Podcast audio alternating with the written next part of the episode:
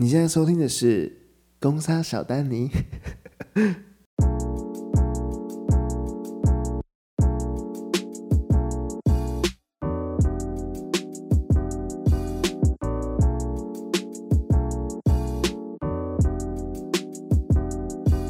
反正我那个时候就是想要看台北的房子，然后那个时候在台北找房子，发生一些事情，觉得很好笑。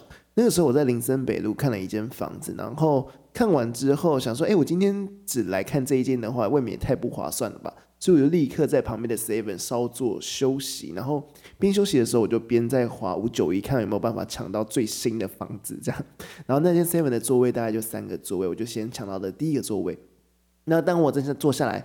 在滑的时候呢，突然来了一个小姐，她背了一个非常大的 LV 包包，可是穿的就是很很清凉这样子。他说：“哎，林森北这边的环境可能就差不多，有时候可能对啊，下班之后，然后平常下午这样出来这样。”然后又不以为然。可是他一靠近座位的时候，他就跟我说：“哎，你住附近吗？”我想说：“天哪！”我心里想说：“天哪，这也太怪了吧？干嘛跟我讲话？”所以我就没有回答他。然后他又再问了第二次，说：“哎。”你住附近吗？他说：“Oh my god，这个人也太怪了吧！我住不住附近管你什么事情？” 所以我就起身要离开。那当我起身离开之后呢，随即后面又进来了一个小姐，她就坐到我刚刚原本的位置上。结果刚刚那个你住附近吗？他就在问那个小姐说：“哎，你住附近吗？”但这个小姐没有像我一样就转身离开，她就很热情的跟他说：“嗯，我住附近啊。”然后那个你住附近吗？姐就立刻翻脸说：“你要闭嘴！我现在喂我鸟吃饭。”他他居然先问他你住附近吗？之后然后回答他之后，他竟然 叫那个小姐给我闭嘴。然后然后他就从他的 LV 包包里面居然有一个鸟笼，哎，鸟笼里面然后抓出一只鸟，他在喂食他的鸟，就觉得天哪，有个荒谬的林森北这个地方怎么这么荒谬？后来我在五九一上面就有刷到，就是新的房子，就跟他约晚上的时间，我要去永春那边看房子。好，去永春看房这件事情也是也是有够妙的，因为那时候就约晚上大概七八点的时间，然后那间房子是在永春的边边角角，然后下面是有一点就是像夜市这样，所以很热闹，很多吃的。然后上面因为房子就有点破破烂烂，就是很古老的房子，不知道为什么。然后它就是四五楼都是他的，就顶楼这样。那是分租套房，可是你进去的时候，前面是会有一个阳台的，可以坐在那边休息或者是晒衣服等等之类。反正就去看看完之后呢，那个房东就可能会想要洗脑说叫你租嘛，他就说我这间房子就是从来就是没有租不出去过，你今天不租，我大家就租出去。我下一秒后面还有很多人要租，而且我跟你讲，我超爱这间房子的，因为。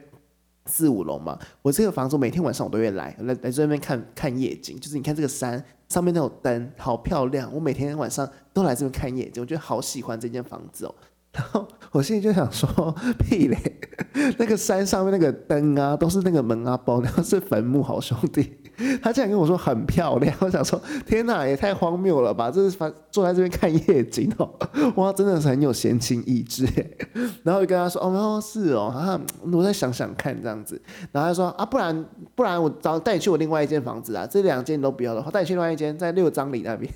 我想说好，反正我今天就是来看房子嘛，多看几间也没有关系。这样，然后也觉得这房东 蛮有趣的，所以我们就往六张里走。可是我因为一离开那边，我就想说，哎。那六张里那边的话，你那间房子附近机能有这么好吗？有吃的喝的吗？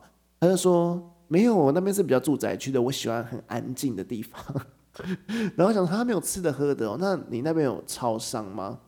然后他就说超商，超商要干嘛？我说超商就有吃的喝的啊。然后他说啊，超商还有卖吃的跟喝的。我想说，天哪，他是个大贵妇，他是没有住过台湾，没有用过超商是吗？他竟然不知道超商有吃的跟喝的。